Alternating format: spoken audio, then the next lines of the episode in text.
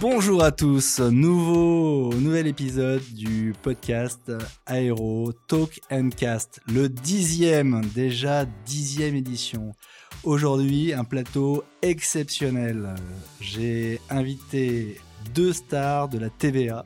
À ma gauche, Anne-Sophie de Béchade, KPMG avocat.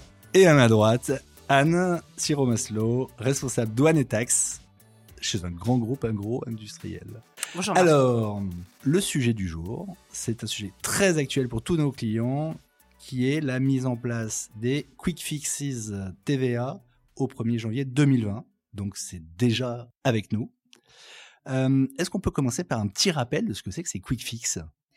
Oui, Marc. Euh, ces quick fixes, c'est une réforme de mesures rapides euh, qui, sont, euh, qui rentrent en vigueur afin de réformer le régime TVA des flux intracommunautaires de biens euh, qui sont réalisés entre euh, assujettis. On dit les flux B2B. Ces mesures ont vocation à lutter contre la fraude euh, qui sévit en matière de TVA au sein des États membres. Les fameux carousels? Entre autres, oui. Donc cette mesure euh, vient de rentrer en vigueur le 1er janvier.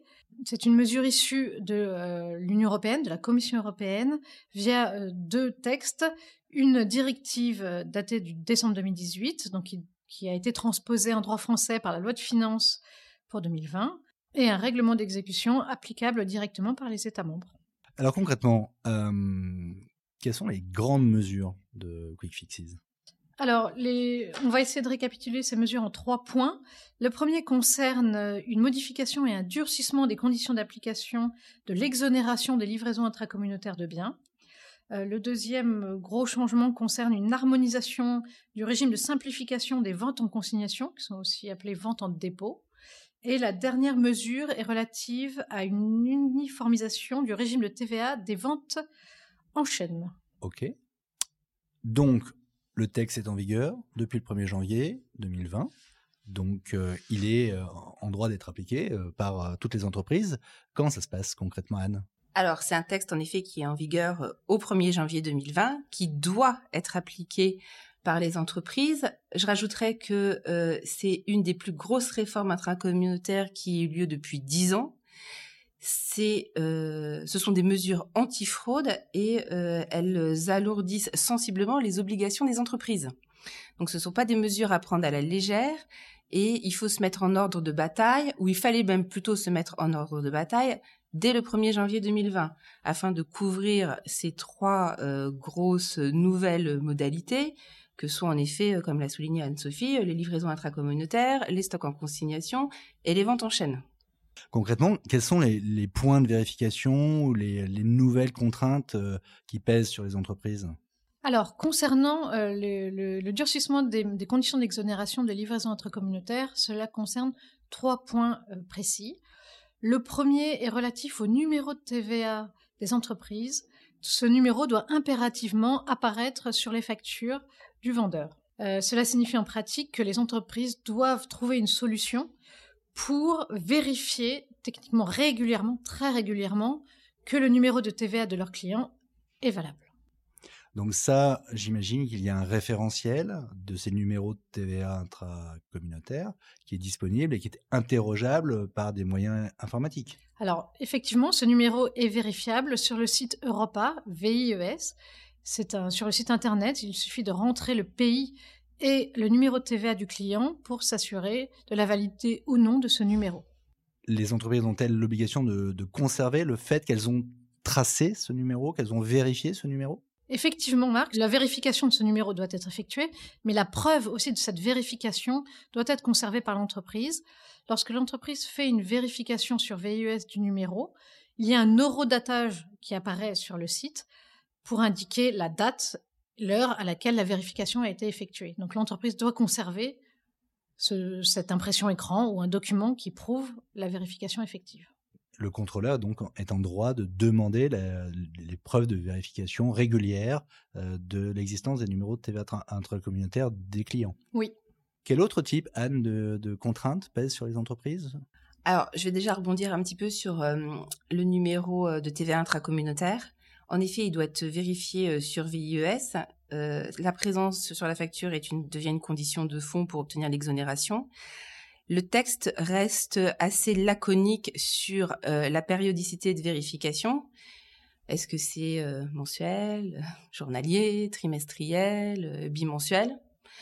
Euh, et je pense que chaque entreprise doit un petit peu adapter euh, son mode de fonctionnement ou enfin définir un mode de fonctionnement pour le faire. Je rebondirai sur notre dernier podcast sur la PAF. Je pense que euh, une telle mesure doit être consignée dans la PAF. Oui, comme, comme toute évolution, voilà. les PAF sont des, des, des documents vivants. Il convient de, de, les adapter. mouvementer et d'adapter avec les nouvelles contraintes. Voilà. Alors, cette vérification du numéro de TVA intracommunautaire, euh, à la base, elle est assez fastidieuse parce que concrètement, il faudrait euh, à la mano, un par un, vérifier chacun des numéros de TVA intracommunautaire. On a essayé en interne chez nous de développer une solution IT pour justement ne plus avoir à faire cette vérification manuelle. Euh, on a un informaticien qui a construit, euh, on l'appelle un petit robot, c'est un petit pont qui permet via notre base référentielle, de manière automatique, de vérifier le la validité du numéro VES sur Europa. ça, c'est vraiment du domaine de l'informatique et de permettre sur le fichier qui le vérifie via ce petit robot un eurodatage qu'on a estimé enregistrer toutes les tous les trois mois pour preuve en cas de vérification. Ok, très bien. Donc ça, c'est une mesure qui a l'air pas trop compliquée à mettre en œuvre, un peu fastidieuse si elle est euh, faite à la, à la mano, mais qui est automatisable par un robot avec un web service, j'imagine gratuit. Ce référentiel est, accessible gratuitement. Alors, euh, la base VIES sur Europa est accessible gratuitement. Euh, nous, c'est une solution maison. Euh, sera-t-elle acceptée par l'administration? Je pense que oui, mais euh, on est un petit peu dans une légère, je trouve, insécurité juridique sur ce point. Anne-Sophie, d'autres clients ont déjà fait ce type de, de routine, de robotisation de la vérification? Oui, euh, je pense même que c'est indispensable parce que certaines entreprises ont énormément de flux donc avec beaucoup de clients, et donc cette vérification manuelle est impossible en pratique, et si on veut le faire sérieusement et de façon fiable, cette automatisation est indispensable. En effet. Donc ça, c'est la première grosse contrainte, le numéro de TVA du client. La seconde contrainte concerne la, DEB. En effet, euh, la déclaration d'échange de biens devient une condition de fond d'exonération de la livraison intracommunautaire. Euh, Jusqu'à aujourd'hui, certaines entreprises euh, remplissaient la DEB, ce document, de façon parfois un peu légère, sans prendre vraiment conscience de son importance. Euh, aujourd'hui, la DEB doit être remplie en temps et en heure et aussi doit être remplie correctement. Euh, en effet, si celle-ci n'est pas remplie ou est, remplie avec des erreurs, l'administration sera en droit de remettre en cause l'exonération applicable à la livraison intracommunautaire. une sanction potentielle euh, très impactante. Exactement, puisque la sanction existante jusque-là était une simple sanction, on va dire une amende de 750 euros pour défaut de, de remplissage de la DEB. Aujourd'hui, la sanction est extrêmement lourde puisque l'administration pourrait appliquer 20% de TVA sur un flux qui est normalement exonéré. Oui, en effet, nos clients doivent tous prendre la mesure de, cette nouvelle obligation. Euh, cela veut dire quoi? Ça veut dire que la qualité du document, ça veut dire que la complétude de ce document sont, sont potentiellement opposables, enfin, sont exactement. à vérifier. C'est exactement ça. Le document doit être correctement rempli pour être valable.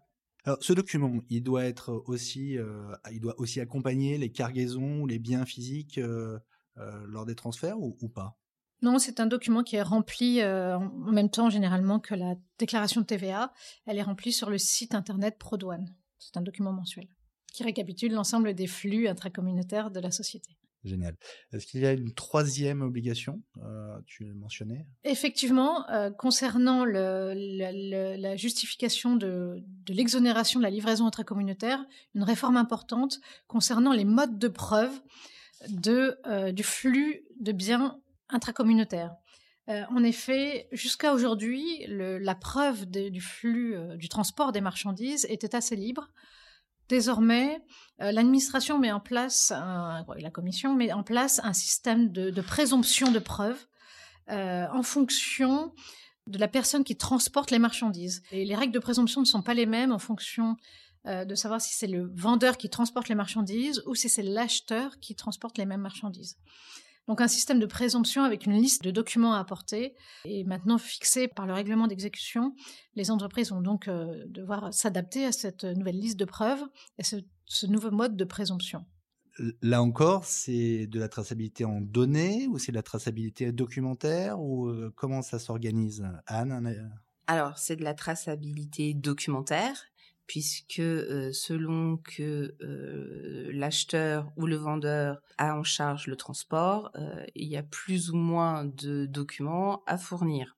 comme disait Anne-Sophie, avant le 1er janvier 2020, la preuve se faisait par tout moyen. Et euh, donc, on pouvait avoir euh, des CMR, euh, anciennes lettres de voiture, le connaissement maritime, la facture de transport, un virement bancaire étranger, une attestation du client précisant qu'il avait bien réceptionné la marchandise et qu'elle était bien partie de France pour arriver dans un pays. Le formalisme était libre. L'Union européenne. Le formalisme était plutôt libre. Désormais, il est moins. Si le fournisseur s'occupe du transport, euh, je considère qu'il faut, mais ça, il y a débat sur le sujet et je pense que les contentieux ou les contrôles diront euh, euh, comment ça se passera dans la réalité, mais je pense qu'il faut quand même, tel qu'il, tel dans l'esprit du texte, avoir deux preuves de cette livraison intracommunautaire. Mais Anne-Sophie, je pense, me reviendra sur. moi, je suis un peu plus stricte, ne souhaitant pas. je suis un peu plus stricte sur le sujet. Euh, qui peut être par exemple la CMR signée par les trois parties et euh, une facture de transport, sachant qu'on va se retrouver dans un monde et dématérialisé et très papier, puisque la CMR, euh, c'est un, feuillet à trois volets, avec encore l'empreinte carbone, et avoir le, le retour du document avec les trois signatures, c'est quelque chose d'assez fastidieux à obtenir. Hein. on a de l'ICMR qui existe actuellement, mais qui n'est pas, euh, qui n'est pas le mode courant euh, avec lequel les transporteurs fonctionnent. Et alors justement, si on n'a pas les CMR ou euh, ce qu'il faut pour prouver ça, qu'est-ce qui se passe, Anne-Sophie? Effectivement, c'est une très bonne question. si jamais le, fournisseur se retrouve dans une situation où il ne dispose pas des modes de preuve qui sont listés par le règlement, eh bien, il retombe probablement dans une preuve par tout moyen c'est-à-dire qu'il doit euh, apporter les éléments de preuve dont, il a, dont il a à disposition afin de justifier euh, du transfert du bien, du, transport du bien euh, de France vers un autre État membre. en revanche, cela crée réellement une insécurité juridique pour, pour l'opérateur, puisque l'administration fiscale serait tout à fait en droit bah, de remettre en cause les modes de preuve alternatifs qu'il apporte. Ok. Qu'y a-t-il d'autre dans cette, dans cette grande réforme Quick alors, cette grande réforme apporte euh, également une harmonisation bienvenue du régime de simplification des, ventes en consignation. Euh, en effet. Euh, pour mémoire, les ventes en consignation, pour nos auditeurs? Alors, les ventes en consignation sont, des, ce sont des situations dans lesquelles un fournisseur euh, déplace euh, son stock, ses marchandises d'un État membre vers un autre. Les marchandises sont stockées généralement dans les locaux du client qui va venir piocher au fur et à mesure de ses besoins dans ce stock afin de les consommer. Donc juridiquement, ce n'est pas son stock, il n'en a pas la propriété. Par contre, il est mis à disposition dans ses locaux pour, pour du stock picking en fait. Exactement. Alors quelles sont les nouvelles contraintes ou demandes sur les ventes en consignation? Alors, la principale contrainte de ce type d'opération consiste à une obligation euh, généralement du, vendeur de s'immatriculer à des fins TVA dans le pays d'établissement, dans le pays de stockage des marchandises. Euh, un régime de simplification existait déjà. Ce régime de simplification n'était pas obligatoire. Euh, dorénavant, ce régime de simplification devient obligatoire dans tous les États membres. Il consiste à éviter euh, sous certaines conditions, sur lesquelles on va revenir, éviter aux vendeurs de s'immatriculer au lieu de stockage des marchandises.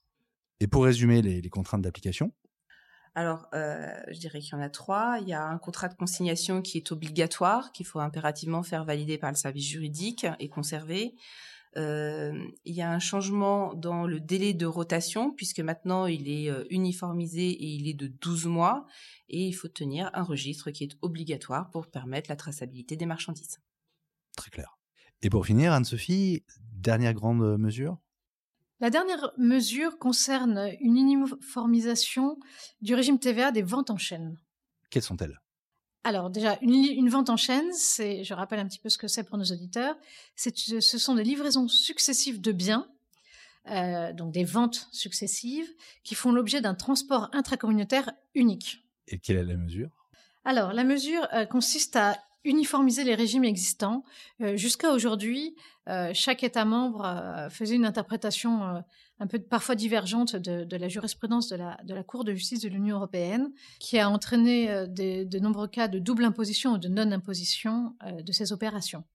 Euh, désormais, sur ces ventes pour lesquelles nous avons généralement plusieurs parties, la question de savoir à quel flux doit se rattacher l'opération intracommunautaire est réglementée par des dispositions très précises qui sont fonction de la personne qui transporte les dites marchandises.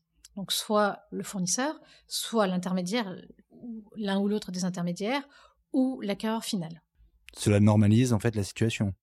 Alors cela a le mérite de clarifier la situation au sein de l'Union européenne et euh, d'éviter euh, des euh, points de divergence entre les parties prenantes. Donc ça, c'est l'aspect vraiment très positif. On se, pose, moins de questions selon dans quel pays nous nous trouvons. En revanche, euh, pour des flux, euh, pour les nombreux flux que peuvent avoir les entreprises, et si on a beaucoup d'intervenants dans la vente en chaîne, il faut quand même être lucide. C'est pas paramétrable dans les systèmes d'information.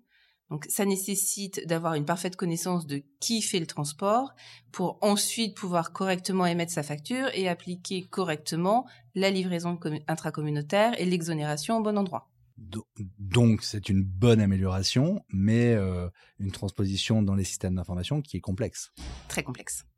Est-ce qu'elle est source de, litiges potentiels ou de, de, contrôle accru ou euh, de contrôle automatisé ou manuel Alors, moi, de ma vision, je pense qu'il est quasi impossible de le paramétrer correctement dans des, systèmes d'information. Donc, euh, cela nécessite quand même une revue des flux par l'humain qui va euh, au regard euh, du, euh, du schéma appliqué et du transport, du mode de transport et du transporteur, vérifier que l'exonération a été appliquée au bon endroit. Alors maintenant, comme on l'avait fait pour la, PAF, quels sont un peu les, types de sanctions que que les entreprises peuvent encourir en, cas de non-respect de ces quick fixes? Je pense que la principale sanction est une remise en cause des exonérations, on l'a vu sur des flux intracommunautaires, et donc euh, une, application par l'administration fiscale d'une TVA à 20% sur, sur ces flux. Euh, évidemment, l'administration est en droit d'appliquer aussi des pénalités et des intérêts de retard euh, en plus de ce redressement du principal. Donc très clairement, c'est un règlement à prendre extrêmement au sérieux. Ah bah c'est une réforme qu'il faut appliquer et euh, il faut l'appliquer dès le 1er janvier parce que euh, il faut surtout pas continuer à prendre des mauvaises habitudes euh, pendant l'année 2020 pour se rendre compte qu'en juin ou en juillet on va se mettre en ordre de marche parce que tout l'historique il sera rattrapé. Et concrètement, pour le mettre en place, pour faire tous ces changements, c'est des groupes de travail. Quelle est votre approche en fait? Je pense qu'il faut déjà commencer par, euh, au sein de chaque entreprise, par identifier quelles sont les mesures qui impactent directement l'entreprise. Certaines sociétés vont être impactées par euh, seulement les preuves de transport, d'autres par les schémas de vente en consignation, certaines uniquement par les ventes en chaîne. Donc il faut déjà identifier quels sont les types d'opérations que font la société et pour voir quelles sont les mesures qui vont, être directement euh, impactantes. Après, une fois identifiés ces, différents sujets, il faut aller les voir un par un et voir l'existant, c'est-à-dire euh, s'assurer des mesures qui ont déjà été mises en place euh, par le passé et proposer des solutions complémentaires pour se retrouver dans une situation conforme à la réglementation actuelle. Ok. Mais peut-on dire aussi que c'est un chantier pluridisciplinaire avec à la fois un aspect fiscal, juridique et IT Alors, c'est un chantier pluridisciplinaire avec toutes les services que tu as euh, nommés, mais également avec les CSP, la comptabilité, la logistique. Tout dépend en fait de l'organisation de l'entreprise et qui euh, va collecter les preuves de transport pour et qui va euh, prendre en charge justement ces réformes. Tu peux très bien avoir des gens des CSP en comptabilité qui vont collecter les CMR, ou se rapprocher de la logistique pour les récupérer, pour donner cet exemple-là. donc toutes les toutes les hum, tous les services des sociétés peuvent être potentiellement impactés, de l'IT à la fiscalité, au juridique. À la compta aussi pour la facturation. De votre expérience, comment euh, s'assure-t-on du, plein déploiement de QuickFix dans une entreprise euh, avec un conseil, avec des conseils, avec euh, cette task force est faite de manière composite ou avec un conseil, avec des formations, avec de la pédagogie, des groupes de travail qui se réunissent régulièrement pour faire un point sur l'état d'avancement de ce projet pour compléter jusque Diane, je pense qu'il est important de, mettre toutes les forces euh, qui sont impliquées et impactées ensemble pour travailler ensemble sur cette mission, parce que c'est un travail concerté qui permettra de, mettre en place correctement ces mesures et de façon efficace. Par exemple, les modes d'intervention du, KPMG avocat dans ce domaine, c'est au lancement, c'est à la vérification finale, c'est au fil de l'eau? Alors c'est effectivement au lancement afin d'identifier euh, les points d'attention et les points d'amélioration des entreprises. Euh, c'est euh, donner aussi des, idées, des, des, solutions pratiques de mise en place de, ces mesures. Et bien entendu, c'est à la fin de la mission pour s'assurer que effectivement les mesures sont euh, correctement appliquées et la documentation est correcte. Merci bien. Je pense qu'on a fait un tour d'horizon assez rapide et complet de ces mesures, donc quick fixes.